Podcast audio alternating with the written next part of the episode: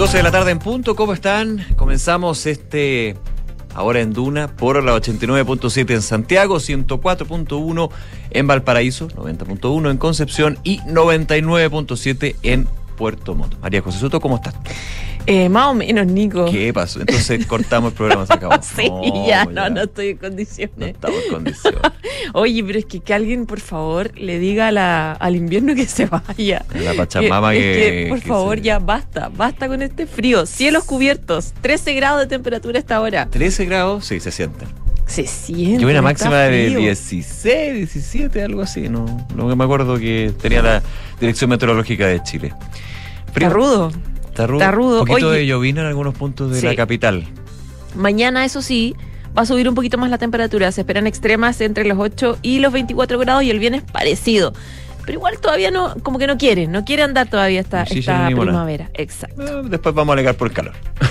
Vamos a reclamar porque, claro, ¿Te yo pidiéndole, hacía frío? pidiéndole al verano, por favor, que se vaya, que es marzo, que basta ya. claro. Cuando llega el otoño, Ya, oye, han pasado varias cosas durante esta jornada. Vamos a partir contándoles lamentablemente de nuevos incidentes que hay en el centro de Santiago, en los alrededores del liceo Barrio, Barrio, no, Barro Borgoño.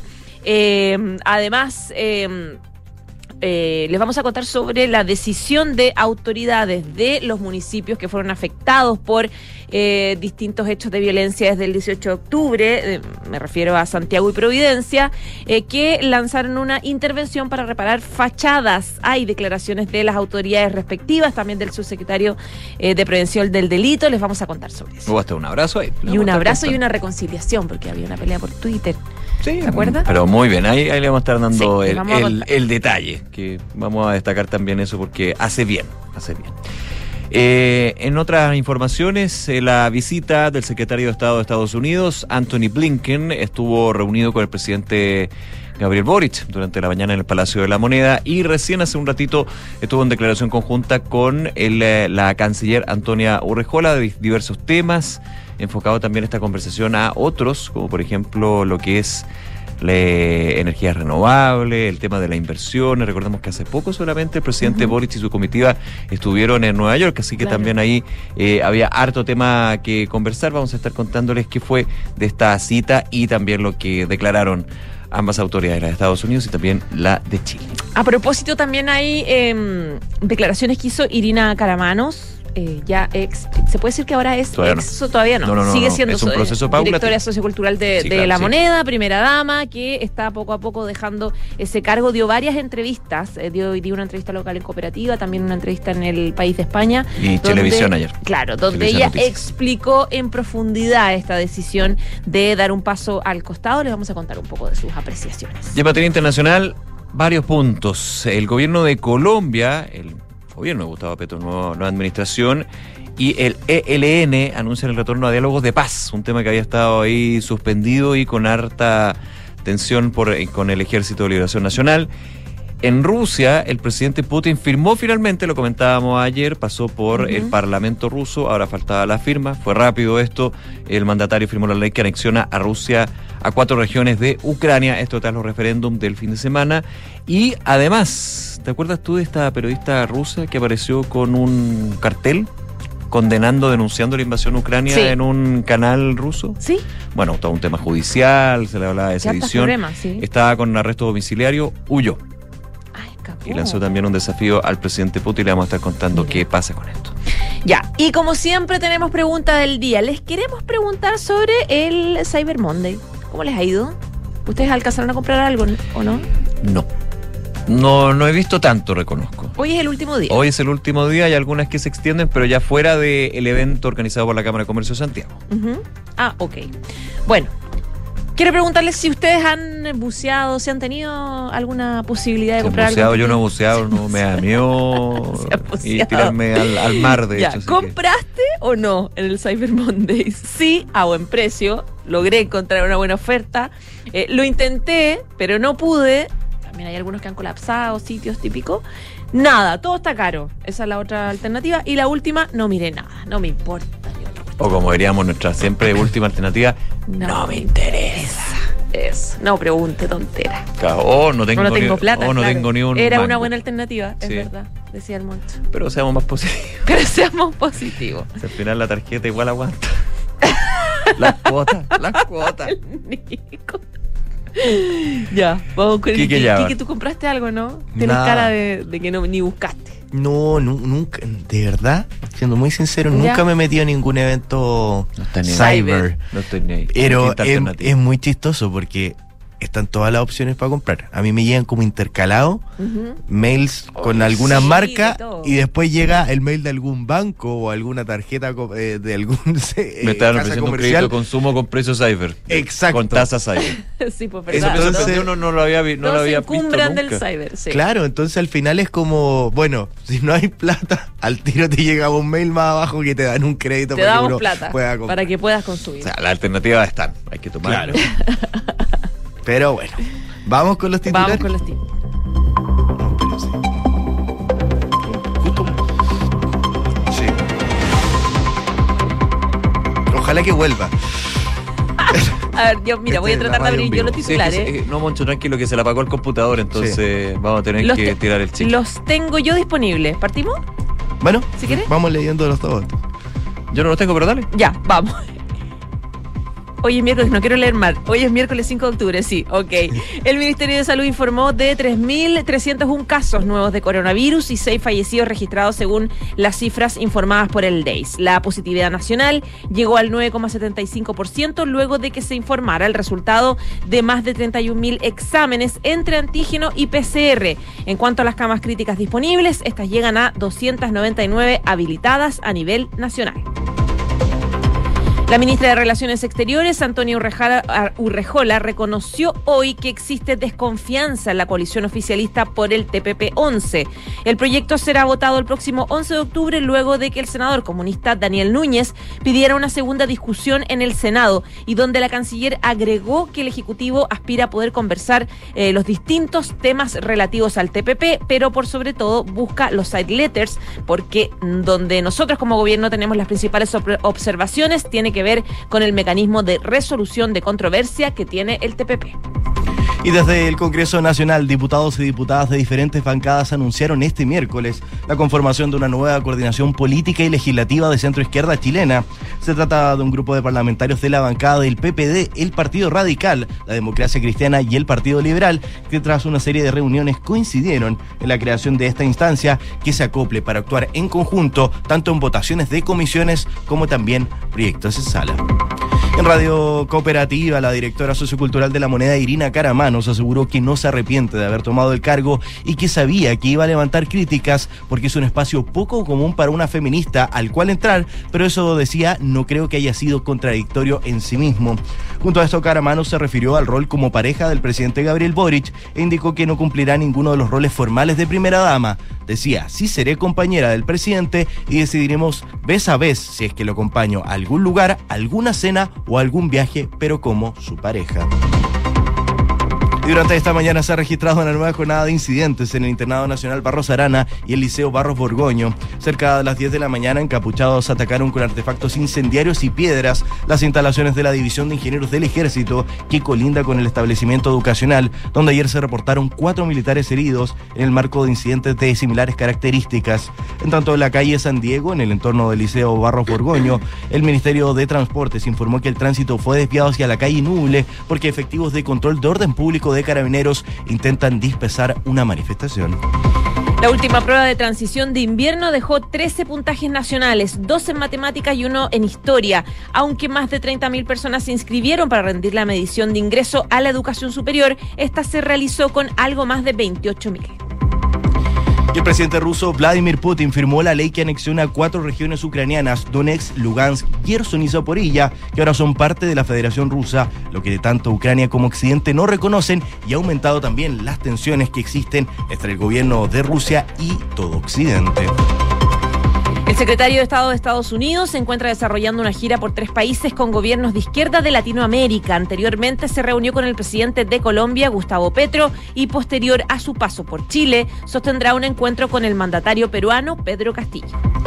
Coldplay suspende sus ocho conciertos en Brasil por una infección pulmonar grave que afecta a su vocalista Chris Martin.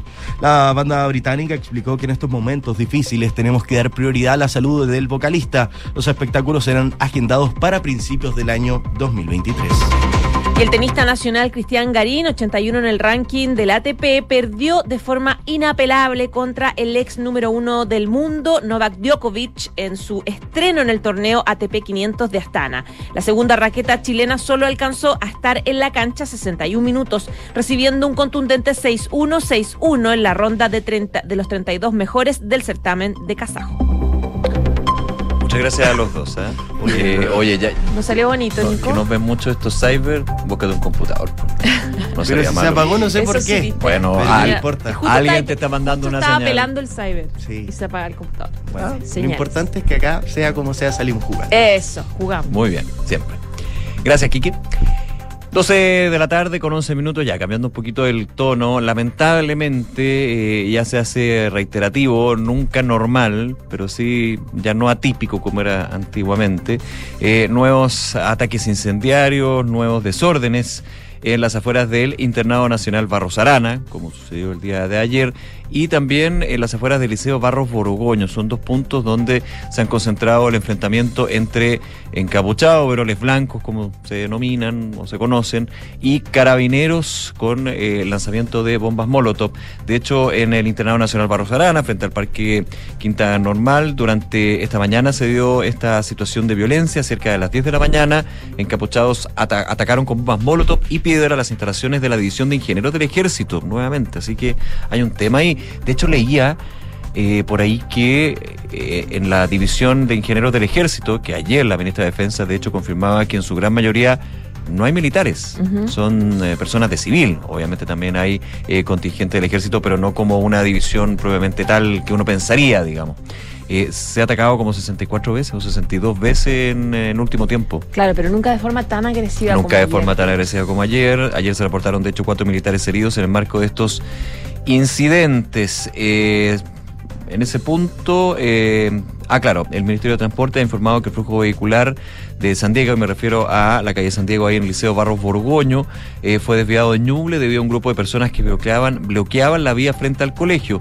Efectivos de control de orden público utilizaron carros lanzagua y gases para dispersar a los sujetos que instalaron barricadas con fogatas en el lugar, así que está complicado. Lo más temprano lo fue lo de Limba, entiendo que ya se ha ido disolviendo esa situación. Ahora, en este minuto, estoy viendo las imágenes de la televisión, donde hace instantes siguen los enfrentamientos entre carabineros y estos violentistas en las afueras del Liceo Barros Borgoño, ahí en la calle Santiago. Así que vamos a seguir contándoles qué pasa. Oye, y hablando sobre lo mismo, sobre violencia en el centro de Santiago y eh, la verdad lo destruido que permanece el centro de Santiago hace ya varios años. Eh, hoy hubo una actividad bien importante en eh, cerca del Hotel Crown Plaza. El Hotel Crown Plaza que es un hotel cinco estrellas, digamos, un hotel bien bonito, bien emblemático de la, venta, de la claro, de, de la zona central de, de- o sea, del centro de, de- de Santiago, pero que está totalmente amurallado, protegido como un búnker a esta altura, porque desde el 18 de octubre sufrió eh, múltiples ataques eh, que terminaron deteriorándolo de una forma bien lamentable. Bueno, y por lo tanto, claro, es un lugar bien emblemático donde se, mm, se hizo esta actividad que encabezaron la alcaldesa de Santiago y Providencia, Iracy Hasler y Evelyn Matei, con el subsecretario de Desarrollo Regional y Administrativo, Nicolás Cataldo, que participaron en la firma de un convenio que va a permitir hacer intervenciones de limpieza en las fachadas para mejorar el aspecto urbano que contempla los sectores de Balmaceda, Bustamante y Las Tarrias, la llamada zona cero. En específico, el trabajo coordinado entre la subdere y los municipios de las comunas va a permitir financiar más de 2 mil millones de pesos en el trabajo de limpieza, de reparación y también de pintura de fachadas en los sectores el- del Parque Forestal, del barrio Las Tarrias, como también la realización de una, de una ruta de 10 murales junto con la incorporación de proyectos de mejora de entornos y espacios públicos dentro del polígono Balmaceda Bustamante, haciendo trabajos para mejorar los parques, normalizar los estacionamientos y espacios que quedaron totalmente inutilizados. La alcaldesa de Santiago inauguró el primer mural hecho en el marco de la iniciativa, destacando que lo que se busca es reparar un, eh, reparar un sector que está tremendamente dañado en los últimos años. Esto depende de todos, de que podamos tener una ciudad bonita, una ciudad que respate, rescate su valor patrimonial. Y por eso queremos pedirle a la ciudadanía que cuidemos los espacios y em, cuidemos también las inversiones. Nuestra ciudad somos nosotros quienes caminamos, quienes disfrutamos los espacios, decía la alcaldesa. Además, em, claro, eh, junto con agradecer, decía ella, la inversión que se va a hacer desde la subsecretaría en materia de reparación e infraestructura del sector, la alcaldesa Matei destacó también la recuperación del café literario que está ahí justo en el Parque Bustamante, que se va a financiar, de hecho, con fondos de la propia eh, comuna. Ella dijo que el café literario, que también es un, lugar muy emblemático del centro de Santiago. Es una parte muy simbólica, decía ella, muy importante porque es cultura gratis, es lectura gratis que está al acceso de todas las personas. Finalmente también el subsecretario de Desarrollo Regional, Nicolás Cataldo, hizo hincapié respecto a que el plan de recuperación de los espacios públicos en las comunas eh, va a contemplar, que son Comuna Santiago y, y mm, Comuna de Providencia, va a contemplar un plan a largo plazo que se encuentran trabajando junto con otros ministerios que va a ayudar también en materia de seguridad, que son otro aspecto importante. La recuperación del espacio público es central eh, para abordar eh, cosas que no solamente tienen que ver con la estética, también con la habitabilidad de los vecinos del sector, que han sufrido muchísimo eh, durante esos años y es una herramienta importante, dijo, para abordar la seguridad, que es uno de los ejes centrales del presupuesto para este año. Y a propósito de esta actividad, donde estaban las alcaldesas de Providencia y Santiago, Evelyn Matei, Santiago Grací Hasler y el subsecretario de Desarrollo Regional, eh, el subdere Nicolás Cataldo, hubo un, un hecho que es bien destacable ¿ah? y nació por parte también de la alcaldesa de Providencia con respecto a la figura de Nicolás Cataldo. Hagamos rápido un poquito de historia. En el último cambio de gabinete, en algún minuto, estábamos aquí en vivo, de hecho fue una locura para nosotros también, eh, el subsecretario del Interior quien iba a tomar juramento a los nuevos ministros y ministras eh, iba a ser Nicolás Cataldo. Finalmente, tras las críticas de la oposición sobre antiguos tweets de Nicolás Cataldo antes de hace varios años con respecto a la situación de carabineros y una crítica bien, eh, bien, bien mordaz, digamos, a la institución policial sobre la situación en el estallido social, eh, se terminó por retroceder en esa opción y finalmente queda como subsecretario de Desarrollo regional. Críticas que vinieron de varios lados, entre ellos de la alcaldesa de Providencia, Evelyn Matei, a través de su cuenta de Twitter y también en declaraciones a distintos medios sobre eh, la figura de, Cataldo y finalmente lo que había expuesto. Bueno, el día de hoy voy a citar, creo que es importante la cita perfecta, la cita total. Dijo la alcaldesa Matei, lo he ido conociendo, Cataldo en este caso, es una persona encantadora, preocupado que las cosas se hagan bien. Hemos tenido muy buenas conversaciones y yo creo que ese es el clima que debe prevalecer en nuestro país, el del diálogo, aunque hayamos tenido diferencias en el pasado, el poder construir en forma conjunta y el poder construir en forma conjunta y poder tener una ciudad más grata y más amable. Cuando dice eso en el punto de prensa la alcaldesa Matei, estaba también al lado la alcaldesa de Santiago, era así Hasler, eh, el subsecretario Cataldo se acercó y junto a la alcaldesa de Santiago se abrazaron. Ayer el subsecretario dijo, esto es muy importante, así se construye y se avanza, esto es republicanismo, que también fue destacado por otras autoridades políticas, entre ellos el presidente Gabriel Boric que tuiteó, eh, lo tenía por acá, se me perdió, pero... Dijo que, estaba muy bien. Quiero una buena iniciativa, dices tú. No, es que voy a buscarlo, que igual. Pero hablaba de la recuperación también, de la recuperación de lo, del espacio en el fondo, de los espacios del centro de Santiago, eh, un poco en la línea con lo que eh, planteaban sobre la necesidad de terminar con la eh, violencia en la zona. Este es el espíritu, dice el presidente Boric en su cuenta de Twitter. Ahora, un espíritu que si lo vemos en otro lado, después le vamos a estar contando, no, no, no, no ha sido tan así, especialmente allá en Valparaíso. Después le contamos.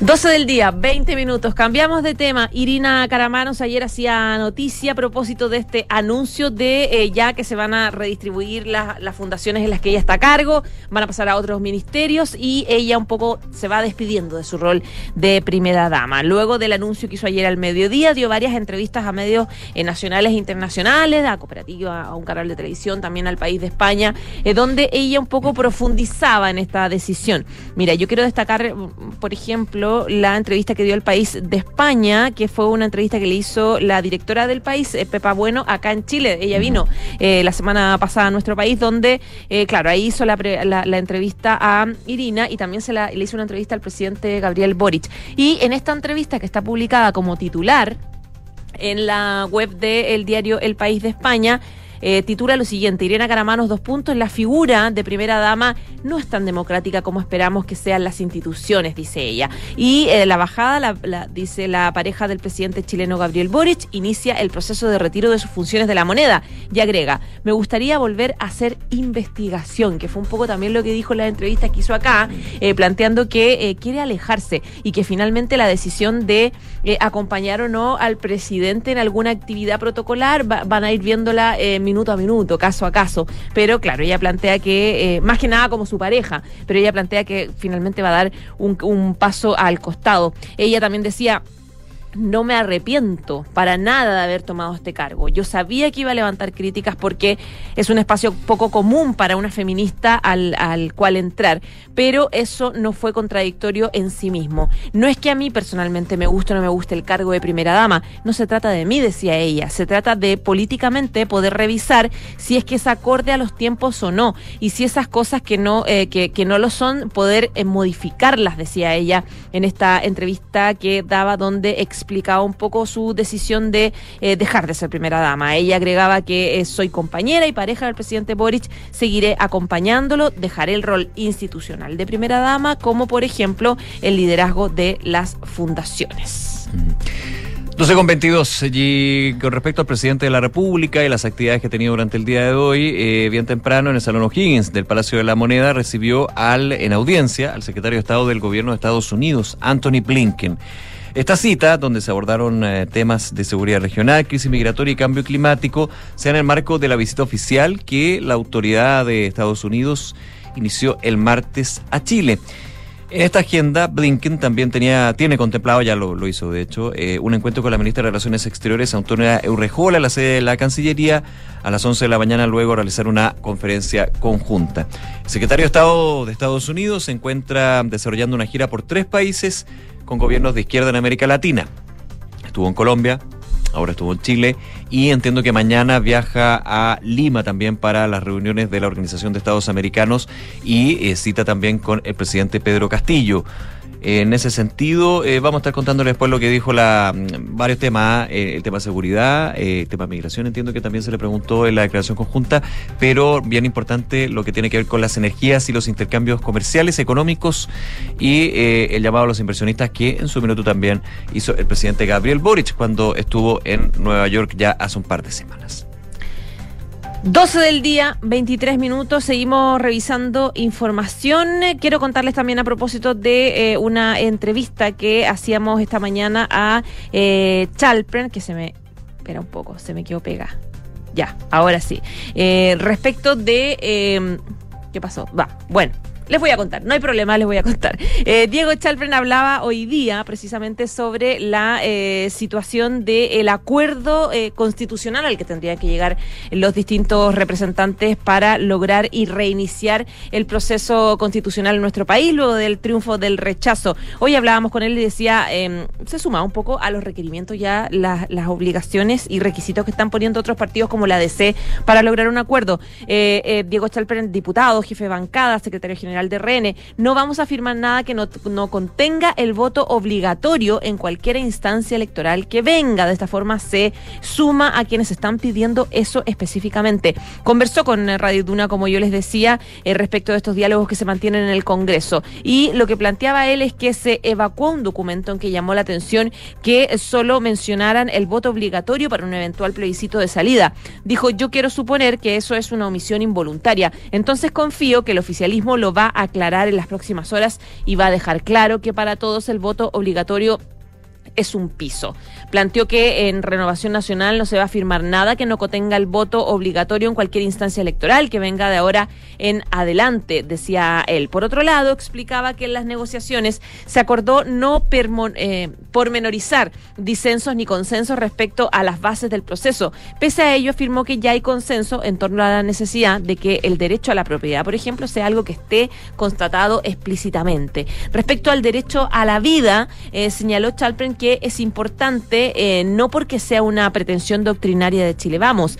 En esa línea destacó que en la constitución de Alemania, por ejemplo, la dignidad de la persona es un intransable. Este tipo de consideraciones las tienen los países que uno mira como referente, porque si uno no tiene la vida humana y la dignidad humana como un piso de conversación, obviamente todo lo que viene después se hace muy complejo. Aquí nadie pretende transformar la constitución en un programa, ni para A ni para B, sino en un marco de conversación que dé tranquilidad sobre la base de ciertos principios, decía el diputado Chalpren, planteando entonces, Diego Chalpren, planteando su, sus reparos y sus dudas a la hora de lograr un acuerdo. 12 con 25. Y en el Congreso también hubo actividad y han habido diálogos entre las fuerzas de centro izquierda. Esto también cuando el día de ayer nos enterábamos que se creaba una mesa paralela a lo que es la mesa que está revisando un eventual acuerdo para el proceso constitucional conformado por, eh, eh, era transversal, eh, miembros de la democracia cristiana, senador Walker, la senadora Rincón, también del Partido de la Gente, republicano y otros movimientos como Amarillos por Chile, quienes acusaban que ha habido una exclusión de las distintas fuerzas políticas en Chile eh, en esta conversación que eh, lideran el presidente de la Cámara y también el presidente del Senado. Finalmente, tras una conversación con ambos, el senador Walker confirmó que ella y Rincón vuelven a la mesa original, digamos. Ahora, la mesa paralela se mantendría, eso es lo que uno entiende, pero también movió ahí. Pero Ligo eso a lo que fue eh, el día de hoy el anuncio por parte de diputadas y diputados, diferentes bancadas, que eh, anunciaron la conformación de una nueva coordinación política y legislativa de la centro izquierda chilena. Es un grupo de parlamentarios de las bancadas del PPD, el Partido Radical, la Democracia Cristiana y el Partido Liberal, que tras una serie de reuniones, esto independiente de lo de eh, el proceso constitucional, pero hago un poco el cime porque eh, son, son líneas interesantes en términos del análisis político. Eh, tras serie de reuniones consideraron en la creación de una instancia que se acople para actuar en conjunto en votaciones de comisiones y proyectos en la sala. En eh, la declaración firmada por 18 diputados se lee, nos hemos reunido para reflexionar y tomar acción a nivel legislativo, confluyendo en una coordinación parlamentaria que busca reivindicar las ideas de la centroizquierda como motor de un desarrollo económico que permita avanzar en las reformas estructurales pendientes en nuestro país. Recalcan que siempre en un marco de respeto, entendimiento, gradualidad y con responsabilidad económica con el fin de convocar volver a convocar a las amplias mayorías ciudadanas que, aspirando a cambios sociales y económicos, hoy se sienten alejadas del progresismo. El anuncio oficial de la conformación de la nueva coordinación parlamentaria lo hicieron desde el Congreso eh, varios parlamentarios, entre ellos el presidente de la Cámara de Diputadas y Diputados, Raúl Soto, quien es uno de los que suscribe esta declaración. Dijo él, queremos generar un hito en una coordinación legislativa y política de parlamentarios y parlamentarias. Esto de alguna manera, no sé si descolgándose de mm, de la coalición oficialista, que recordemos, se sabe, hay dos almas, hay el socialismo democrático, como se denomina, y apruebo dignidad conformado por el Frente Amplio y Chile Digno. Pero eh, de todas maneras esta coordinación muestra algunas señales con respecto a los pasos que se van a seguir en términos de la izquierda en Chile en el Congreso para eh, votaciones importantes por ejemplo, la ley de presupuesto, claro. ahora eh, reformas estructurales como la reforma tributaria que está en que está en, desarrollo, la previsional que se estaría presentando a fines de octubre, inicios de noviembre, así que interesante también ver este tipo de coordinación y cómo van cuajando. 12 del día, 29 minutos. Nos vamos a la pausa, pero antes queremos invitarlo a que participe con nosotros en la pregunta del día. Les consultamos a propósito de su hábito de consumo por el Cyber Monday. ¿Compraron? Todavía les queda, de hecho, hoy día termina este, este periodo de ventas más baratas. Te dejamos cuatro alternativas. Sí, compré y a buen precio. Intenté y no pude. Nada, todo está caro o no mire nada. Vota con nosotros. Hacemos una pausa, regresamos ya en instantes con más de Ahora en Duna.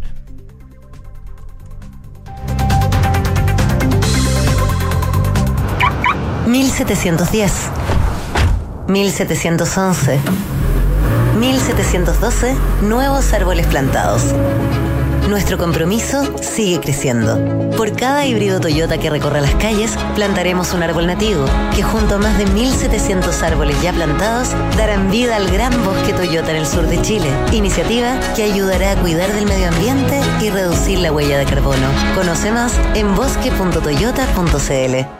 El momento es ahora. Llegó Cyber Monday al nuevo falabella.com. 50% de descuento ropa y zapatillas mujer, hombre y niño. Marcas seleccionadas. Solo en falabella.com. Descarga la app. Ofertas válidas del 3 al 5 de octubre de 2022. Términos y condiciones en falabella.com. Sabemos que estar conectados al diseño y la ciudad es Smart Living, igual que vivir o invertir en Mirador Casona, de Inmobiliaria Hexacón, un proyecto que aporta a la comunidad de la Florida tanto estéticamente como a nivel práctico. Destaca por su propuesta de singular belleza, desarrollo de espacios verdes y otros públicos y privados que acogen a las personas que lo habitan. Mirador Casona se agrega al portafolio Smart Invest by Hexacón, proyectos diseñados para invertir. Infórmate más en www www.exacon.cl Chile, ceremonia de titulación de Vicente. Y lo más importante, le doy gracias a mi viejita, que aunque hoy ya no está, tenía toda la razón. Contratar un seguro de vida en MetLife fue la mejor decisión para que nunca nos faltara nada. Si mañana llegas a faltar, ¿por cuánto tiempo estarán protegidos? Solicita una asesoría en medlife.cl y conoce el nuevo seguro de vida Protección Integral. Más protección para tu familia, más tranquilidad para ti. MedLife, recorriendo la vida juntos. En Universidad Andrés Bello, creemos que un Chile mejor es posible. En un trabajo conjunto con pescadores artesanales de Quintay, nuestro centro de investigación marina ha contribuido por décadas al repoblamiento del erizo rojo, promoviendo la pesca sustentable de este recurso marino que es fundamental para el desarrollo de la zona. Este es un claro ejemplo de cómo la ciencia y la vinculación con el entorno generan impactos positivos en las comunidades. Universidad Andrés Bello, comprometidos con un mejor país. Enfrentar el cambio climático es tarea de todos. Duna, por un futuro más sostenible. Las energías limpias continúan su expansión global. Según el último informe de la Agencia Internacional de Energía, la producción mundial de hidrógeno verde rondará entre los 16 y 24 millones de toneladas al 2030, si los proyectos que hoy están en carpeta se concretan. La estimación del organismo internacional confirma el gran potencial que tiene el hidrógeno verde para convertirse en el combustible del futuro, cuya tendencia de crecimiento podría acelerarse en caso de que los gobiernos cumplan con sus compromisos de descarbonización. De acuerdo a la entidad energética, el hidrógeno puede contribuir tanto a las ambiciones climáticas como a la seguridad energética si se produce de forma limpia y se utiliza de forma inteligente. Acciona, expertos en el desarrollo de infraestructuras sostenibles para recuperar el planeta. Estación Plaza Gaña, combinación con el nuevo Centro Médico de Clínica Alemana. Porque tu salud está en el centro, ya abrimos las puertas de nuestro nuevo Centro Médico Plaza Gaña de Clínica Alemana. Podrás agendar tu hora con médicos en más de 20 especialidades, realizarte exámenes de laboratorio clínico, imágenes y más. Reserva tu hora en clínicaalemana.cl. Clínica Alemana. Si es tu salud, es la alemana.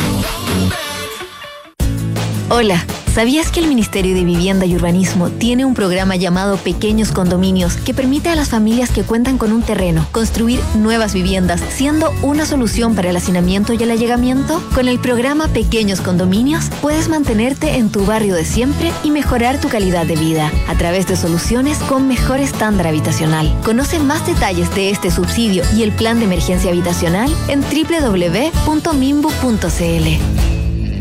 Si queremos cambiar el mundo, primero tenemos que cambiar nosotros. Por eso en Anglo American estamos cambiando nuestra forma de hacer minería, con medidas que contribuyen a la lucha contra el cambio climático. Como parte de nuestras acciones, utilizamos electricidad de fuentes 100% renovables y reutilizamos el 92% del agua en nuestras operaciones. Porque si el cobre es determinante para el futuro, su producción también debe serlo. Por el cambio climático, lo estamos cambiando todo. Anglo American. Conoce qué más estamos cambiando en chile.anglo angloamerican.com.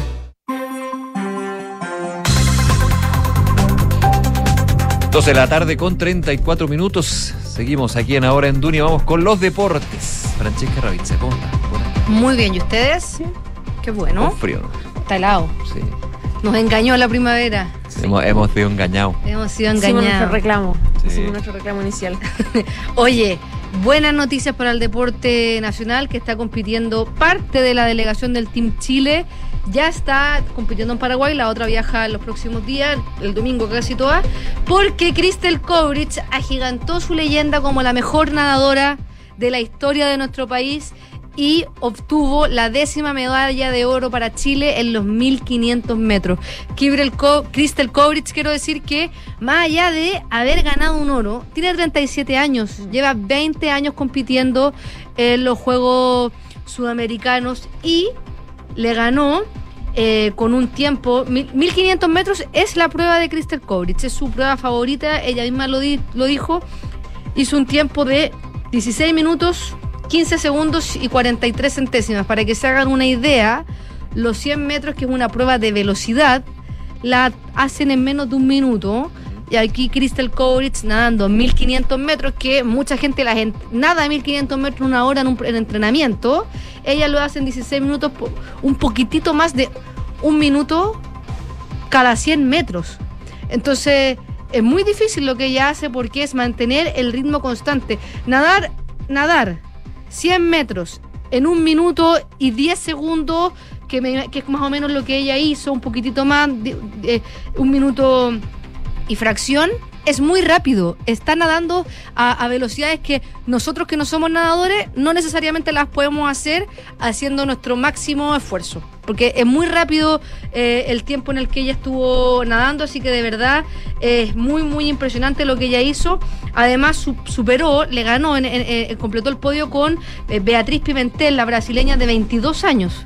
Le ganó a deportistas de 22, ya era- Roncato de 24 años, o sea, tiene más de 10 años de diferencia con las nadadoras que ella compitió. Y el pic de los nadadores está como en, en los veintitantos, en, en los 20 están los pics de los nadadores y ella con 37 años. Hubiera pensado que era más alto. Para que se hagan una idea, en, en los deportes acuáticos uno puede empezar a ser nadador máster a los 25 Ah, mira. puede competir en Panamericanos de la categoría Master. Y Crystal Kovrich, que tiene 37, ganó un Panamericano Open. Todo competidor, así que de verdad es sin duda la mejor nadadora que ha tenido la historia de nuestro país. Ella ya suma 17 medallas en total en competencias ODESUR, que son los Juegos Olímpicos de Sudamérica. Esos son los ODESUR.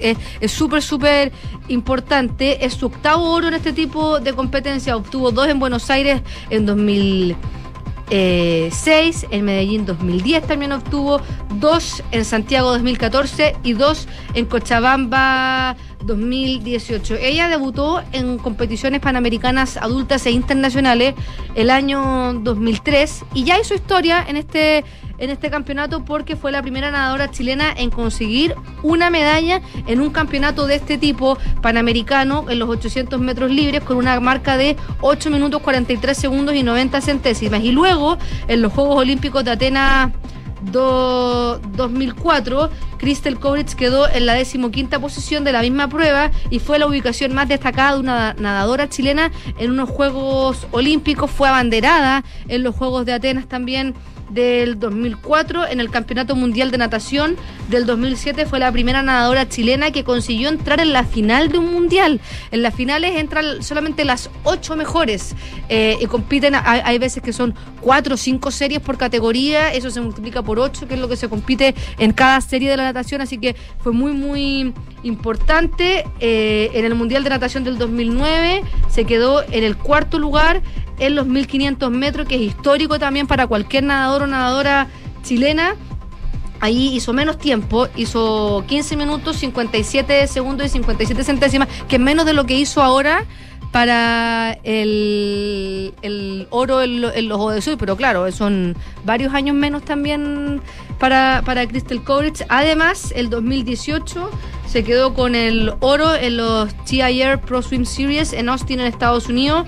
Eh, segundos lugares también en esa competencia. En los 1500 metros se quedó con el oro, que hizo 16 minutos y 17 segundos, muy similar a lo que hizo ahora, así que de verdad Crystal Kovrich se merece todos los reconocimientos eh, de las autoridades, del Team Chile y de todos nosotros, porque de verdad ella representa el sacrificio de los deportistas de alto rendimiento que no son futbolistas, que es lamentable, pero es la realidad. El único deporte profesional en nuestro país todavía es el fútbol masculino y el fútbol femenino se está hecho, profesionalizando. Siempre se comenta que Crystal Cobres hace años se fue de Chile a entrenar a Argentina. Así, a Córdoba, ahí entrena en Córdoba. Y ahí Por- ha hecho Porque ahí ha tenido que hacerlo. O sea, muy chica se tuvo que ir de su casa, de su país, para poder cumplir su sueño. Eh, estuvo en los Juegos Olímpicos de Tokio también, que fueron unos Juegos Olímpicos bastante complicados por la pandemia. Y es muy destacable lo que ha hecho Crystal Courage porque... Técnicamente serían sus últimos Juegos Olímpicos. Sí, Sí.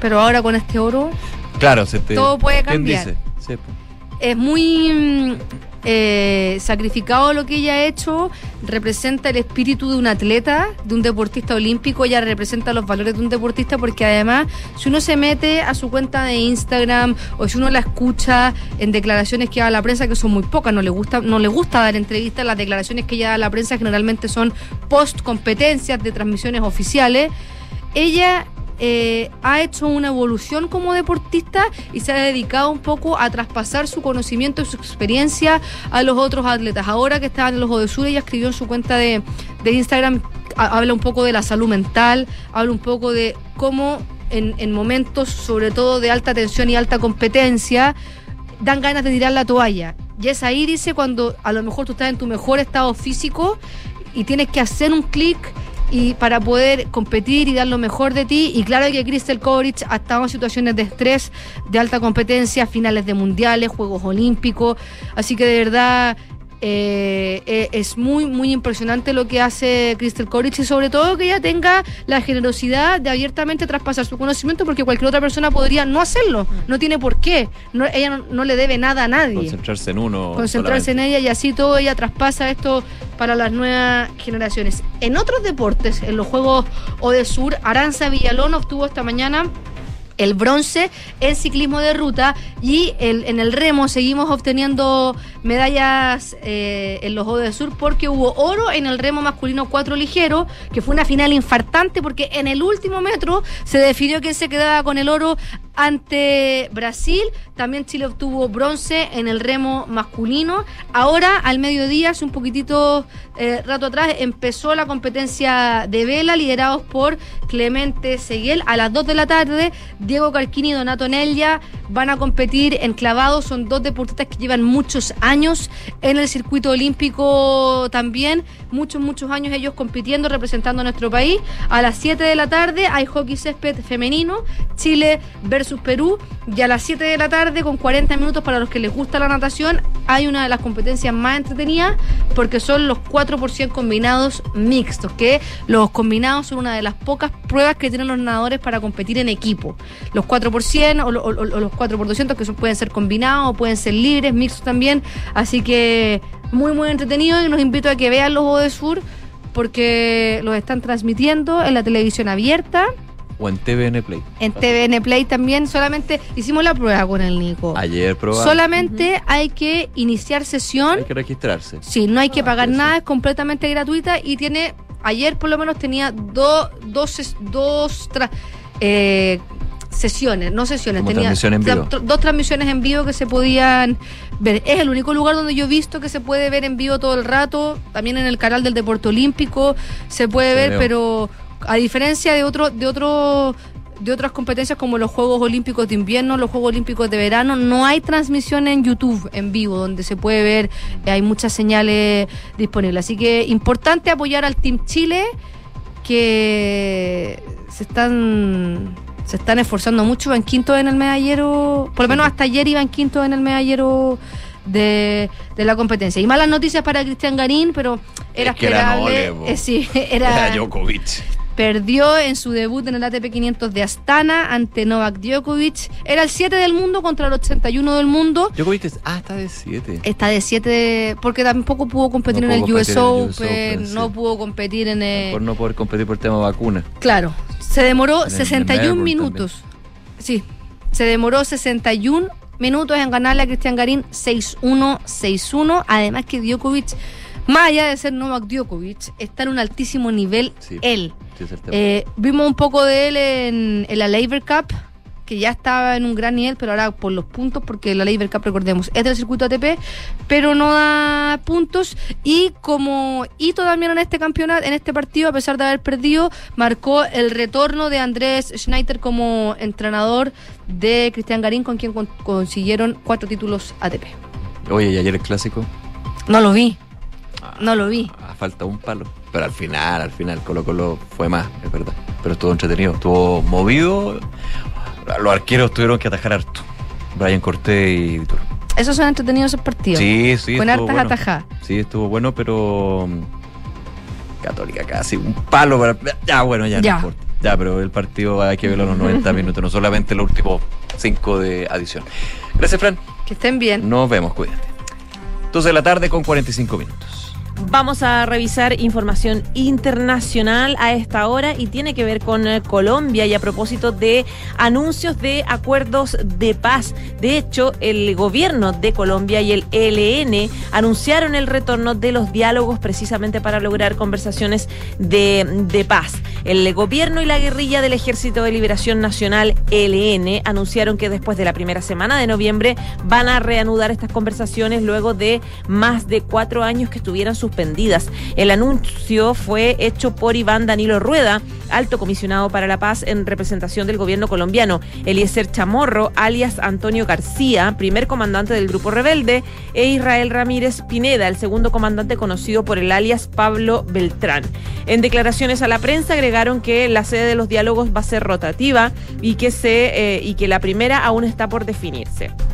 Pensamos que en esta oportunidad las nuevas circunstancias políticas de Colombia han permitido reiniciar las conversaciones, dijo en la prensa Antonio García. A su vez, agradeció la disposición de países como Chile y España de ser garantes o sedes de estas conversaciones, pero señaló que por el momento van a continuar con Venezuela, Cuba y Noruega. El anuncio fue hecho desde Caracas, donde representantes de- del ELN arribaron las, en las últimas horas procedentes de Cuba, la antigua sede de las negociaciones, luego de que el gobierno colombiano levantara las órdenes de captura en contra de los insurgentes. Rueda, como vocero de Colombia, aseguró que el ELN ha mostrado elementos de profunda confianza como la liberación, por ejemplo, de algunos secuestrados desde agosto. También dijo que hay evidencia sin enseñarla de la disminución de sus actuaciones violentas a varios territorios donde operan.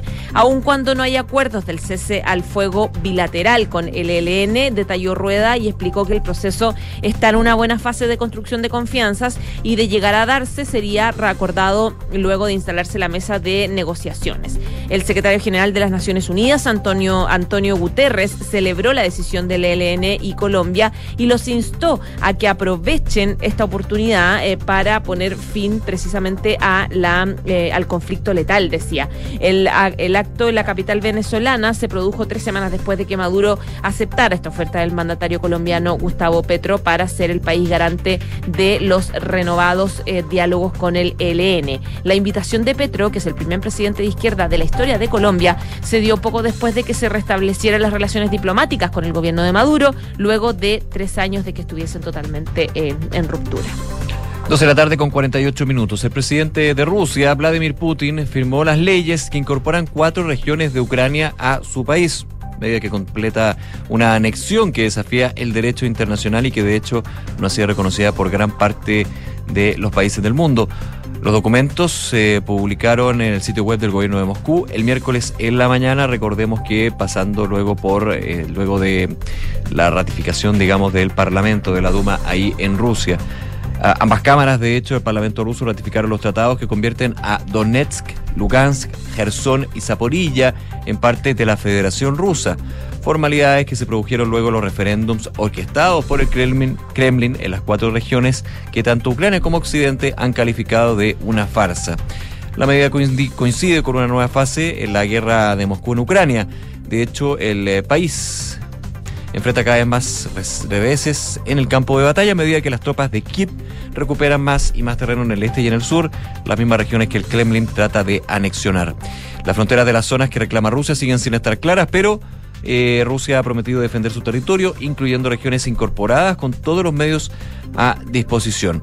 El presidente de Ucrania, Volodymyr Zelensky, respondió a la firma y lo que es eh, finalmente la formalidad con respecto a la anexión a estas cuatro regiones de Ucrania, anunciando una solicitud de entrada rápida a la OTAN y descartando formalmente el diálogo con Rusia. El decreto de Zelensky, publicado el martes, afirma que mantener negociaciones con Putin es imposible luego de su decisión de tomar las cuatro regiones ucranianas. Oye, ya que estábamos hablando de Rusia, ¿te acuerdas, Nico, de esta periodista rusa que denunció, eh, lectora de noticias, denunció en vivo la invasión en Ucrania a través de un cartel, lo que generó que ella se fuera detenida y todo fue un escándalo bien importante en Rusia y en el mundo? Huyó de la prisión domiciliaria en la que estaba y envió un mensaje bien eh, complejo a el presidente Vladimir Putin. Se trata de esta periodista de televisión rusa Marina Ostyanikova, famosa por protagonizar una protesta en antena contra la guerra eh, de Rusia en Ucrania. Confirmó que se libró del arresto domiciliario por la acusación de difundir noticias falsas,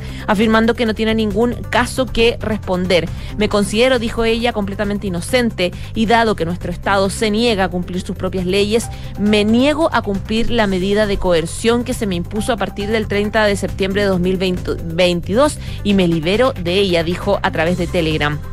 Más tarde, la periodista publicó un breve video en el que mostraba una tubillera electrónica y decía que el presidente ruso debería llevar una, no ella. Es él, no yo, quien debiera ser apartado de la sociedad y juzgado por genocidio del pueblo de Ucrania y el asesinato en masa de hombres rusos, dice en el clip de su canal de redes sociales de eh, Telegram. El abogado de la periodista dijo que debía presentarse a una audiencia a las 10 en un tribunal de distrito de la capital, pero que los investigadores no habían logrado establecer su paradero. Ella tiene 44 años, fue condenada en agosto a dos meses del arresto domiciliario de una protesta que tuvo lugar en, en, julio, cuando levantó un cartel en frente, frente al Kremlin en el que llamaba asesino al presidente Vladimir Putin y a eh, eh, gente de sus, y fascista también llamaba a sus soldados. Se enfrentaba a una pena de hasta 10 años de prisión si era declarada culpable del cargo de difundir noticias falsas sobre las Fuerzas Armadas rusas. Su arresto domiciliario tiene que durar hasta, tenía que durar originalmente y escapó hasta el 9 de octubre, pero el medio de comunicación Rusia Today informó el sábado que había huido junto a su hija de 11 años y que por ahora se desconocía su eh, paradero. Todavía no está claro cómo se marchó ni a dónde fue, pero el lunes se pudo ver su nombre en la lista de fugitivos de la justicia del Ministerio del Interior ruso acompañada de una foto. 12 de la tarde con 52 minutos. Estás en Ahora en Duna. Esto es preocupante ¿ah? porque hay un fuerte aumento en la victimización en el comercio. Datos que entrega la Cámara Nacional de Comercio, Servicio y Turismo de Chile. El primer semestre de este año, de hecho, un 58,6% de los locales comerciales a nivel nacional fueron víctimas de algún delito. Esto según la encuesta de victimización elaborada por la Cámara. La cifra marca una alza significativa frente al 47,9% registrado en el segundo semestre de 2021. De hecho, hay una tendencia histórica desde el segundo semestre de 2017 que no se registraba un nivel tan alto también enfoca este estudio. El presidente de la Cámara Nacional de Comercio, Ricardo Mewes, frente a estos resultados, dijo que nos duele el constante temor con que viven los trabajadores y locatarios, quienes además de haber tenido que incrementar su gasto en seguridad, esconden un drama silencioso que es la afectación en la salud mental de las personas. Eh, ciudadanos atemorizados, trabajadores del comercio esperando ser las próximas víctimas de algún delito, pequeños comerciantes sufriendo extorsiones, entre otros. La seguridad pública, dijo Meves, es un derecho para vivir en paz y sin miedo. El crimen no solo se combate con leyes. En detalle, los resultados de esta encuesta de victimización de la Cámara Nacional de Comercio muestran que todas las ciudades analizadas del norte al sur, Iquique, Antofagasta, Viña del Mar, el Gran Santiago, Temuco, Puerto Montt, entre otras, aumentaron significativamente sus niveles de victimización en el comercio, superando el 55%. De hecho, las ciudades con mayor nivel de victimización son Antofagasta, con un 63,6%, Valparaíso y Viña del Mar, con un 61,2%, y Puerto Montt, con un 60,9%. El retail, considerando tiendas por departamento, supermercados y farmacias, ese es el segmento retail que se mide acá, se mantiene en línea con lo reportado el segundo semestre de 2021, con una victimización, eso sí que llega al 90,2%. O sea que fueron víctimas de algún delito el 90,2% de los eh, centros de retail. Sin embargo, el resto de los rubros experimentaron alzas significativas respecto al trimestre anterior. De esta manera, compra y venta de automóviles, empresas de logística y estaciones de servicio marcan un 64,1% de locales victimizados, hoteles y restaurantes un 56,7%, entre otros. Para cerrar esto, vamos a estar andando más adelante, eh, respecto a las denuncias. Un 57,9% no denunció ningún delito, destacando hoteles y restaurantes, donde un 65,4% no denunció nada.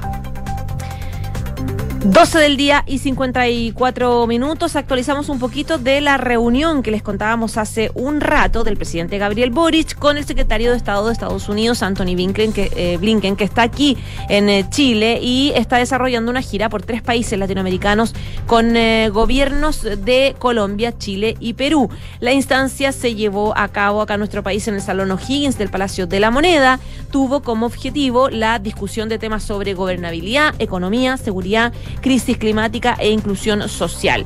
Del mismo modo, también hablaron sobre la crisis migratoria, en específico cuando haitianos provenientes desde Chile llegaron hasta la frontera de Estados Unidos en el 2021. Luego de la reunión, Blinken indicó que... Eh, Dijo estar muy agradecido con el presidente Boric por su tiempo y la calidad del diálogo. Eh, planteó que se está fortaleciendo los vínculos económicos. Se firmó un acuerdo de libre comercio en 2013 y desde entonces eh, nuestra relación con eh, Chile y Estados Unidos se ha profundizado. Asimismo dijo que la economía chilena ha crecido, pero también lo ha hecho la desigualdad. Valoró además el rol de Chile en materia de derechos humanos, que fuera defensor, de hecho, de las bases fundamentales de los derechos humanos y planteaba no solamente todos los gobiernos, no necesariamente gobiernos de izquierda ni de derecha ni conservadores. No importa, los derechos humanos, dijo, están por sobre eh, cualquier orientación eh, política y Chile lo tiene claro y ha hecho una defensa mundial sobre el tema. 12 de la tarde con 56 minutos. Veamos un poquito el dólar antes de irnos a la pausa. Está... Mm, subiendo 9 pesos, 9 pesos con 21 centavos, casi un 1% de variación con respecto al día de ayer, variación porcentual, y se ubica a los 941 pesos, casi 942 pesos. Ha estado bien volátil el dólar, ¿ah? pero con una tendencia más marcada a la baja en los últimos días. Recordemos que ha tenido fuertes eh, cambios en términos porcentuales y también eh, de unidades con alzas, por ejemplo, de 20 pesos, bajas de 20 pesos, todo muy atento a lo que sucede a nivel internacional, también local, evidentemente, pero eh, esto luego de lo que fueron las declaraciones del presidente de la Reserva Federal, datos en Estados Unidos, también en China con respecto a producción industrial, que han estado moviendo al tipo de cambio no solamente aquí en Chile, sino a nivel internacional y que lo lleva a esta hora a subir 9 pesos a los 941 pesos con 50 centavos. Ojo ahí entonces que ha estado bien, bien movido moverá también las compras por internet. Puede ser. No, está todo caro. Está todo, caro A 941 pesos el dólar, imagínate. No, no, pero estoy, estoy molestando. Ah, eh, recordemos también lo que ha sido eh, en términos de inflación y más los datos que se entregaron en las últimas semanas, ah, ya más hablando de economía chilena y la discusión del proyecto de ley de presupuesto. Eh, el domingo, de hecho, en Estado Nacional de TVN, el, el presidente, perdón, el ministro de Hacienda, Mario Marcel, eh, hablaba justamente sobre el contexto económico y las proyecciones. Decía que el último trimestre de este año va a ser el más duro y espera que ya a partir del próximo se vaya de alguna manera relajando la cosa, partiendo por un tema tan sensible para todos, especialmente para los que menos tienen, que es la inflación, porque finalmente es un impuesto a la pobreza, eh, en términos de que todos los productos han subido sus precios en ese sentido. Hoy es miércoles, así que vamos a estar atentos a ver qué pasa con eh, las bencinas para mañana. ¿Bajarán? ¿Seguirán subiendo? Por favor que no. ¿O se seguirán igual? Oye, por favor, no más. No más. No más. ¿Cierto? Carísimo. Bueno, ahí la, la ENAP, eh, la Empresa Nacional de Petróleo, tendrá su informe a las 6 de la tarde aproximadamente para ver si mañana. Ojalá que bajen. Lo voy a dejar así. Ya pues, vamos a la pausa. Son las 12 del día, 58 minutos. Los invitamos a que participen en nuestra pregunta del día. Último día del Cyber Monday. ¿Compraste? Hasta ahora el 38,5 dice no miré nada. ¿Tú qué, qué, votarías en estas cuatro alternativas? No miré nada, todo caro, o intenté y no pude, o sí a buen precio. Es que miré igual. Ah, miraste algo. pero, transparente, estaba viendo vinos. Ah, ya, ¿vino? Es que habían buenas ofertas. Ah, ya. Pero no he comprado nada todavía. No. Intenté y no pude. Esa es Pero para tener un vino ahí pa- pa- pa- para los invitados. Para los invitados lo- solamente, no Sí, para pues ti, no, para obvio, que, que no. ya me hace gesto como si lo fuera No, a tomar pero yo. no para el ¿Cuándo? Nico, si Nico no consume alcohol. Ya, vamos a la pausa y volvemos con más noticias. Donde te encuentres, de norte a sur, de mar a cordillera, Copeval estará contigo, apoyando tus proyectos con productos y servicios de calidad, aportando toda nuestra experiencia de 66 años en el campo chileno, para que tus productos lleguen más allá del horizonte.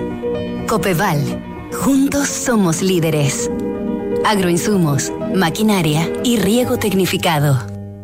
En Credit Corp Capital buscamos ampliar sus horizontes. Invierta internacionalmente, también desde Estados Unidos, que cuenta con un entorno regulatorio altamente desarrollado y reconocido a nivel global. Con nosotros encontrará una asesoría personalizada para sus decisiones financieras. Buscamos construir relaciones de confianza que nos permitan ser más que su asesor de inversión. Queremos ser su aliado estratégico de por vida para usted y su familia. Credit Corp Capital, aliados potenciando sus decisiones. En Sonda, trabajamos para que disfrutes tu vida, impulsando la innovación y el desarrollo de soluciones que acompañen la transformación digital de las organizaciones de hoy. Cuenta tú también con el respaldo, agilidad y eficiencia del líder en transformación digital de la región. Conócenos en sonda.com.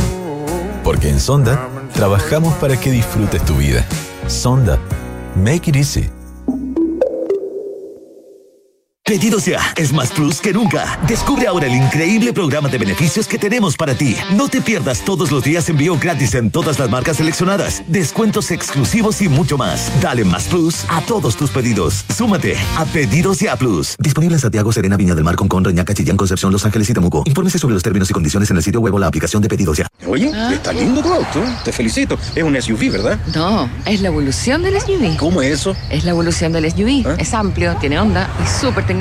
Mira tú, ¿eh? me gustó. Renault Arcana, la evolución de SUV, con un diseño único interior y exterior. Potente y eficiente motor turbo con 150 HP, que rinde hasta 19,6 kilómetros por litro, 475 litros de capacidad en su maletero. Y para mayor seguridad, 6 airbags integrados y cambios dinámicos gracias a su Paddle Shift. Cotiza el tuyo en Renault.cl y súbete a un Renault Arcana. Derco Center.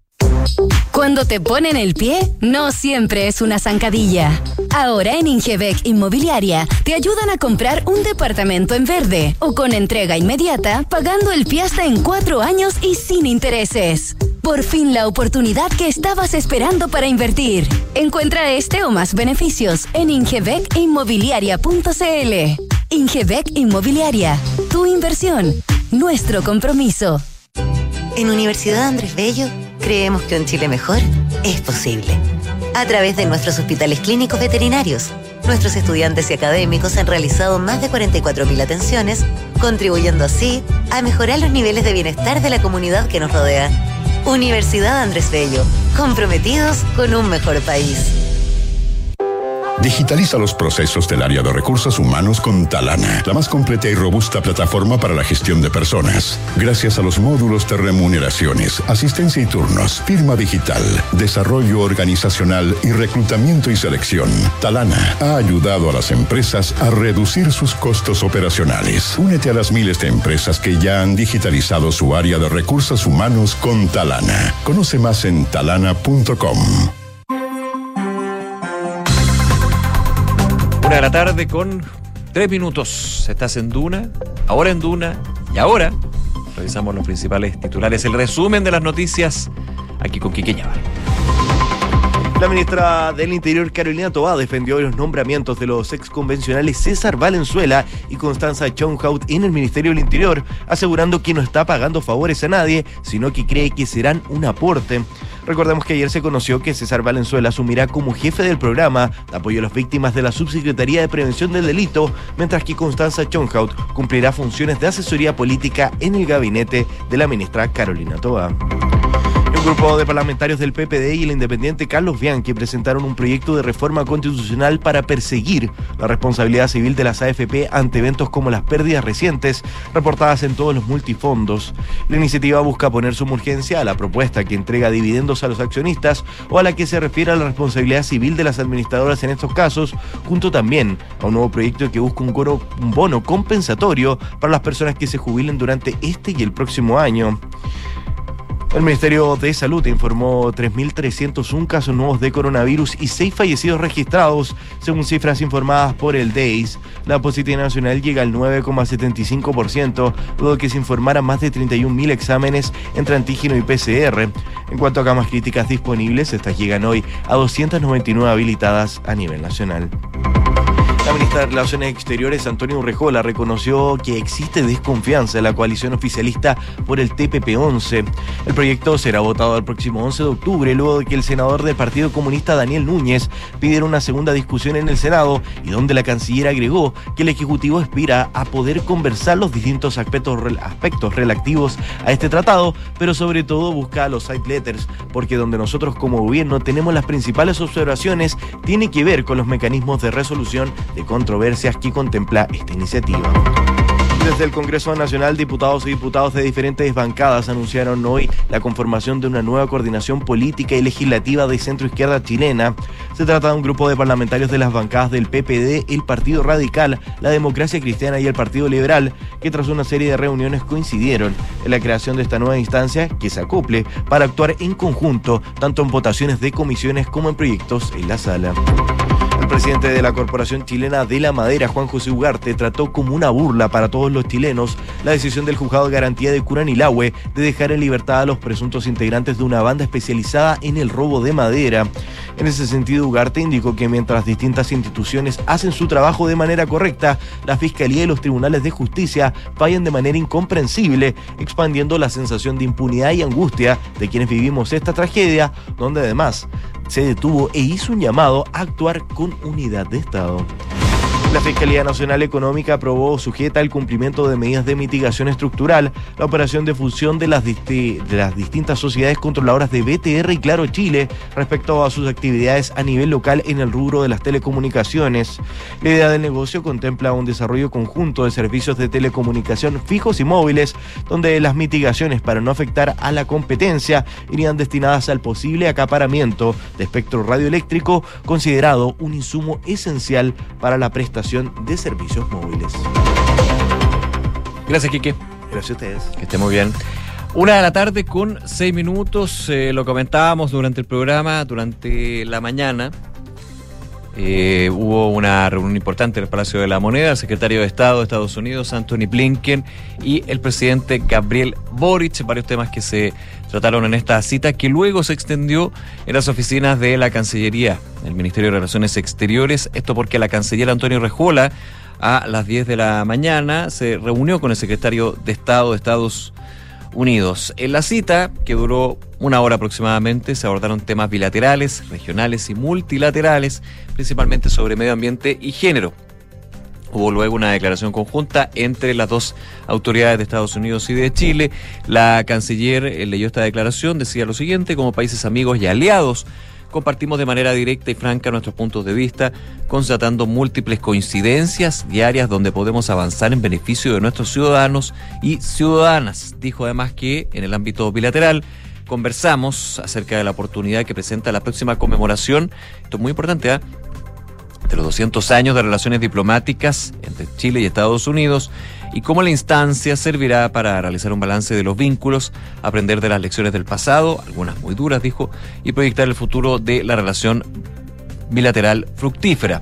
Por su parte, Anthony Blinken, secretario de Estado de Estados Unidos, dijo que ven la fuerza y el dinamismo de la democracia de Chile, se ve el trabajo que han hecho con la nueva constitución, el trabajo en pro de derechos humanos, se ha visto también esto en la posición en el este en este gobierno que ha asumido para que los países tengan los mismos estándares con respecto a los derechos humanos, que no deben haber bloques ideológicos cuando se trata de defender principios. En el ámbito económico, el secretario Blinken aseguró que se está fortaleciendo vínculos desde el 2003, que el comercio se ha cuadruplicado entre Chile y Estados Unidos. Esto en el marco también de una eh, de una serie de reuniones que está sosteniendo el alto representante de la administración del presidente Joe Biden aquí en América Latina. Estuvo en Colombia, reunido también con el presidente Gustavo Petro.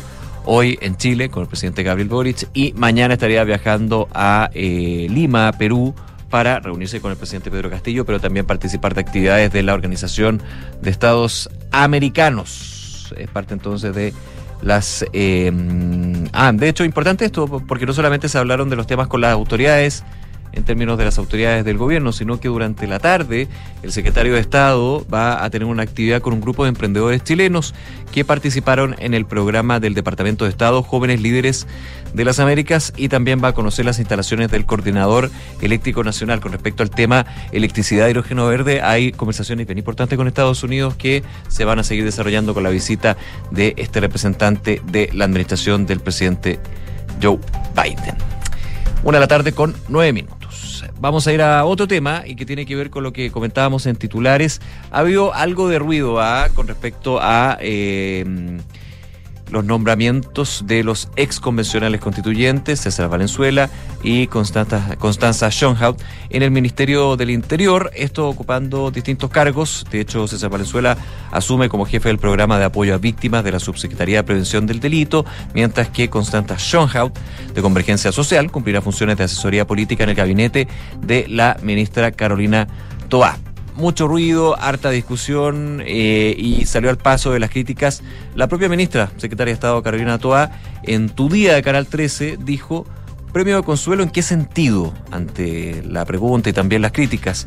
En el Ministerio del Interior no repartimos premios, se asignan tareas a personas competentes y si estas personas han sido llamadas es porque son competentes para las tareas que se les va a dar. Explicó además que César Valenzuela trabajó largo tiempo en el Ministerio del Interior, conoce los problemas de seguridad y en esta etapa que se va a hacer un salto muy importante en el programa de prevención del delito sobre Constanza Schoenhout, indicó que se va a hacer cargo en el gabinete ministerial, en su gabinete, de dar seguimiento a la relación con los delegados y delegadas presidenciales, o sea, la presencia del gobierno en regiones para que eso tome fuerza eh, tome la fuerza de ser voces del gobierno en las regiones. Cerró la ministra del Interior ante, estos nombramientos que Constanza y César son líderes políticos por su propio peso, no son amigos de nadie, menos míos en lo más mínimo. Una de la tarde con 11 minutos. Estábamos comentando hace un ratito en el en el bloque anterior, de hecho, lo que tiene que ver con los índices de victimización, eh, el estudio que nos va entregando eh, cada cierto tiempo la Cámara Nacional de Comercio y queremos ver porque queremos conversar y entrar en detalle porque habían datos bien preocupantes en términos de que aumenta de una manera bien relevante lo que es el sentirse haber sido víctima de un delito, el haber sido víctima de un delito y de probablemente como comercio de cualquier tipo ser víctima de un delito. Vamos a estar hablando de eso, para eso estamos en contacto con la gerenta de estudios de la Cámara Nacional de Comercio, Bernardita Silva. Bernardita, ¿cómo estás? Muy buenas tardes. Hola, muy buenas tardes. Bien, gracias por acompañarnos, Bernardita. Eh, a ver, es, es- es bien, lo- los datos son bien, bien interesantes y preocupantes. Y ha sido una tendencia eh, en términos de, por ejemplo, ver, eh, no sé, que el 90% de eh, los locales comerciales en el retail, 90,2% eh, han tenido, han sido víctimas de delito, que el 60% de los locatarios en Chile ha sufrido algún delito. Esto así, se puede considerar un aumento exponencial, explosivo, o más bien una tendencia que ha ido creciendo en el tiempo. A ver, de hecho, se podría decir que en las dos últimas mediciones ya- tenemos un aumento significativo.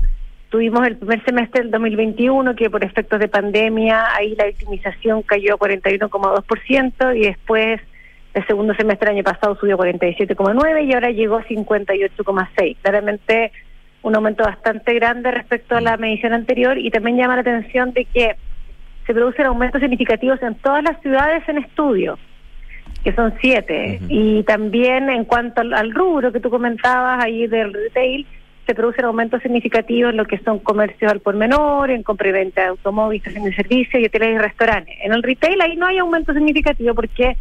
Eh, Ya está muy alto, un 90 digamos. como- claro, ya estaba muy alto, pasó de 90,2. 90. Claro, y, y es porque el retail, claro, son tiendas de mayor tamaño, también el, el hurto hormiga es, eh, es muy, es muy alto en ese tipo de establecimientos. Pero sí, sí, hablando también de tipo de delito, otra cosa que nos llama mucho la atención es que seis de los nueve delitos que nosotros tipificamos aumentan significativamente su, ocurren- su ocurrencia. Y ahí lo que más destaca es el otro daños materiales al local, que se refiere a rayados, incendios, destrozos, que hace dos años no era no estaba dentro de los delitos más más nombrados. Ujú. Era siempre hurto hormiga, ¿no es Claro. cierto? El hurto, pero ahora tenemos el otro daño materiales al local y también ha sido mucho todo lo que es el robo de mercancía en ruta, que tampoco era tema hace unos años atrás. Y claramente hemos tenido un cambio en el tipo de delito hacia delitos que son más violentos también y en la cantidad de veces que ocurren. Ahora, eh, Bernardita Silva, es importante también eh, el- en el muestreo que ustedes hacen con respecto a, los distintos comerciantes de distintos tamaños, es bueno también mencionarlo, eh, se dan lógicas que son bastante similares en términos de que, por ejemplo, hay muchos que, y yo me imagino que la gran mayoría, tienen que gastar más plata en seguridad adicional o en seguridad adicional a que ya la tenían justamente porque han sido víctimas del delito o porque piensan que próximamente van a tener que ser protagonistas de uno, ¿no? Sí, de hecho, ahí, ahí tocaste varios puntos, porque una, una de las preguntas que siempre hemos hecho es eh, qué medidas de seguridad tiene. Y en general tienen seis medidas a la vez. Tengo cámaras, tengo eh, rejas, tengo alarma, entonces no es que sea una medida, conviven muchas medidas en cada local. Eh, apareció la reducción de manejo en efectivo también en tienda antes que era algo que no se nombraba mucho, también pasa a ser como de las medidas más importantes. Y como tú dices, empezamos a preguntar eh, en esta medición por lo que están gastando como gasto fijo, porque claro, si puse una reja no es un gasto fijo, pero como gasto fijo mensual en seguridad. Y ahí tenemos diferencias según tamaño de empresa. Claramente las empresas de mayor tamaño tienen gastos que pueden ir hasta un gasto promedio de dos millones y medio al mes, hasta empresas más pequeñas que son gastos promedio entre 900 mil pesos al mes una con una con un valor porque por un lado, por un lado está el promedio por otro lado está la media y la media es más de 300 mil porque hay unos que se escapan Estamos pero conversando claramente es un tema ¿ah? porque están Sí. gastando ellos mismos mucho de su costo fijo en seguridad en seguridad que antes no lo destinaban hace, no sé, dos años, tres años. Claro, es decir, esto, el, siempre preguntamos por las medidas de seguridad, donde convivían muchas, pero ahora empezamos a preguntar ya por cuánto está gastando usted. Y como tú decías, esto no, no se ve muy muy bueno el programa hacia adelante, porque hay otra pregunta que hacemos, que cómo usted cree que viene el segundo semestre, que esto si va a aumentar o no la, la, delincuencia, y ahí tenemos que un 55% espera que esto aumente y otro 19 que se mantenga. Entonces, claramente no los que esperan que, que- que el tema mejore son los menos. Dos menos. Estamos conversando con la gerente de estudios de la Cámara Nacional de Comercio, Bernardita Silva, sobre este índice de victimización en el comercio. A ver, ahora, en términos de regiones, también hay eh, datos bien, bien relevantes a considerar. ¿ah? Eh, por ejemplo, estaba leyendo que las mayores salsas en el periodo se dan, por ejemplo, en el norte del país, ¿cierto? Sí, de hecho, esto se hace por ciudad. Entonces, vemos que en Antofagasta eh, la, la, la tasa de victimización llegó a 63,6% y en el periodo anterior había sido 49%. Eh, Valparaíso Viña llegó a 61,2 y había sido 46. Pero también tuvimos una fuerte alza, por ejemplo, en Puerto Montt. Puerto Montt era 35 y ahora llegó a 60. Es es bien transversal el tema de, de las alzas. Vemos alzas significativas en todas las ciudades con aumentos tanto en el norte como, como en el sur. Ujú. y, y fíjate que aquí, aquí hay un dato que, que también preocupa. ¿ah? Un 57,9% no denunció ningún delito. Eh, Eso, es Eso, un eh, tema que venimos viendo. O sea, que fueron víctimas de un delito, pero finalmente no denunciaron por distintos factores. Entre ellos, en realidad, no, no vaya a ganar nada. Me imagino que Claro, uno de los grandes. Y de hecho, esa, esa es un poco la fortaleza de esta encuesta, porque muchas veces cuando nosotros vemos cifras oficiales de delitos, son oficiales porque son las que se denuncian. En cambio, acá en esta encuesta está una, la- como que la cifra oscura, la cifra negra está reflejada. Claro. Porque yo sé cuántos fueron víctimas de delito. Y por otro lado, sé que un 57,9% no denunció. Y es que esa sería la cifra negra de, de todos estos que, Sí. Y eso en total, no, ¿ah? ten- no están en las cifras oficiales. Porque ustedes claro. destacan que hoteles y restaurantes, donde también había un aumento importante en términos de distintos tipos de delito y a distintas horas, eh, hay un 65,4% que no denunció nada. Alto. Sí, es alto y ahí, ahí hay un tema porque también se les preguntamos por qué, ¿no es cierto? ¿Por qué no están denunciando? Y vemos que, que también ha aumentado mucho lo que es que no confían en la eficiencia de los denunciados, que es un trámite engorroso. Entonces hay un tema que que hay que mejorar, que como política pública, cómo hacemos y cómo incentivamos a que la gente denuncie y que siga este proceso, porque estamos cayendo en que, Mm. que cada vez menos gente denuncia. Eh, es un círculo vicioso, porque no vamos a poder hacernos cargo de denuncia, de lo que está pasando y actuar en- conforme a lo que está pasando. Sí, yo estaba viendo aquí que no denuncia y el último elemento con un 30,1% por falta de tiempo, ¿ah? Sí, claro, ahí también... que puede ser por distintas razones, sí, entendible, pero que, que, que aparezca con un 30,1% por Claro. no tener tiempo de denunciar un delito, eh, también esto eh, se ve difícil. Claro, y, y esta se une un poco, aquí podían contestar más de una cosa y en promedio contestaron dos. Y quizás esa se une un poco con que sea un trámite engorroso. Te fijas, si, si es un trámite engorroso y no tengo tiempo... eh, Claro, ahí tiene. se, se- se debiéramos mezclan los dos, digamos. proceso- debiéramos hacer el proceso más eficiente para que para que la gente denun- denuncie más lo que está pasando. Claro, un causa-efecto, digamos. Exactamente. Sí, Bernardita, en el minuto que nos queda, eh, en términos de los delitos, ¿cuáles son los que se dan con más frecuencia? Ah, no, ya, me dicen que no. Sí, Pero, pues, había- pero, pero lo tenemos un segundo. hablado, sí. lo habíamos hablado, No, para no, re- lo reiterarlo. Lo que, lo que más sucede, lo que te comentaba, era que pasó a ser otros daños materiales al local, uno de los delitos que antes no, no existían y que ahora está. Y después está hurto, hurto hormiga y, y todo lo que es robo de accesorio de vehículo de uso comercial o robo de mercancía en ruta. Y lo otro que también destaca, hay que destacar es que los que han sido víctimas de delitos lo han sido en general más de una vez con una media de 10,6 veces en el semestre. Y si saco el hurto y el hurto hormiga, porque claro, esos son muchos, la media es de 4,2 veces. Entonces también eso es un tema, no es que solamente yo fui víctima, sino que fui víctima más de una vez, de forma reiterada durante el periodo. Bernardita Silva de la Cámara Nacional de Comercio, muchas gracias como siempre, Bernardita, por acompañarnos en Duna. ¿eh? Que estén muy bien. No, gracias a ustedes, que estén bien. Un abrazo, chao. Una de la tarde con 20 minutos y recordamos la pregunta del día. Último día de Cyber Monday. ¿Compraste? Un 23% dijo sí a un buen precio. Un 7% intenté y no pude. 33% dice nada, todo caro. Y un 37% dice no miren nada. Bueno, le quedan un par de horas para aprovechar algunas ofertas que van saliendo en el camino. Pedidos ya es más plus que nunca. Descubre el increíble programa de beneficios que tiene para ti. Envíos gratis en todas las marcas seleccionadas, descuentos exclusivos y mucho más. Súmate a Pedidos Ya Plus, términos y condiciones en el sitio web o la app de Pedidos Ya. En Credit Corp Capital buscan ampliar tus horizontes, invierte internacionalmente de Estados Unidos, que cuenta con un entorno regulatorio altamente desarrollado y reconocido a nivel global. Credit Corp Capital, aliados potenciando sus decisiones. Copeval, 66 años, junto a la agricultora aportando los agroinsumos, maquinaria y riego tecnificado para que tus productos lleguen más allá del horizonte. Encuéntralos en sus 24 sucursales desde Copiapó a Puerto Varas o en www.copeval.cl. Y la transformación digital de tu negocio nunca estuvo en mejores manos. En Sonda trabajan para que disfrutes tu vida innovando y desarrollando soluciones tecnológicas que mejoran y agilizan tus operaciones. Conócelos hoy, Sonda Make It Easy. Nos vamos, como siempre, muchísimas gracias por acompañarnos. Siga nuestra sintonía, ya viene cartas notables y luego la edición de la tarde de Información Privilegiada. Que estén muy bien, chao.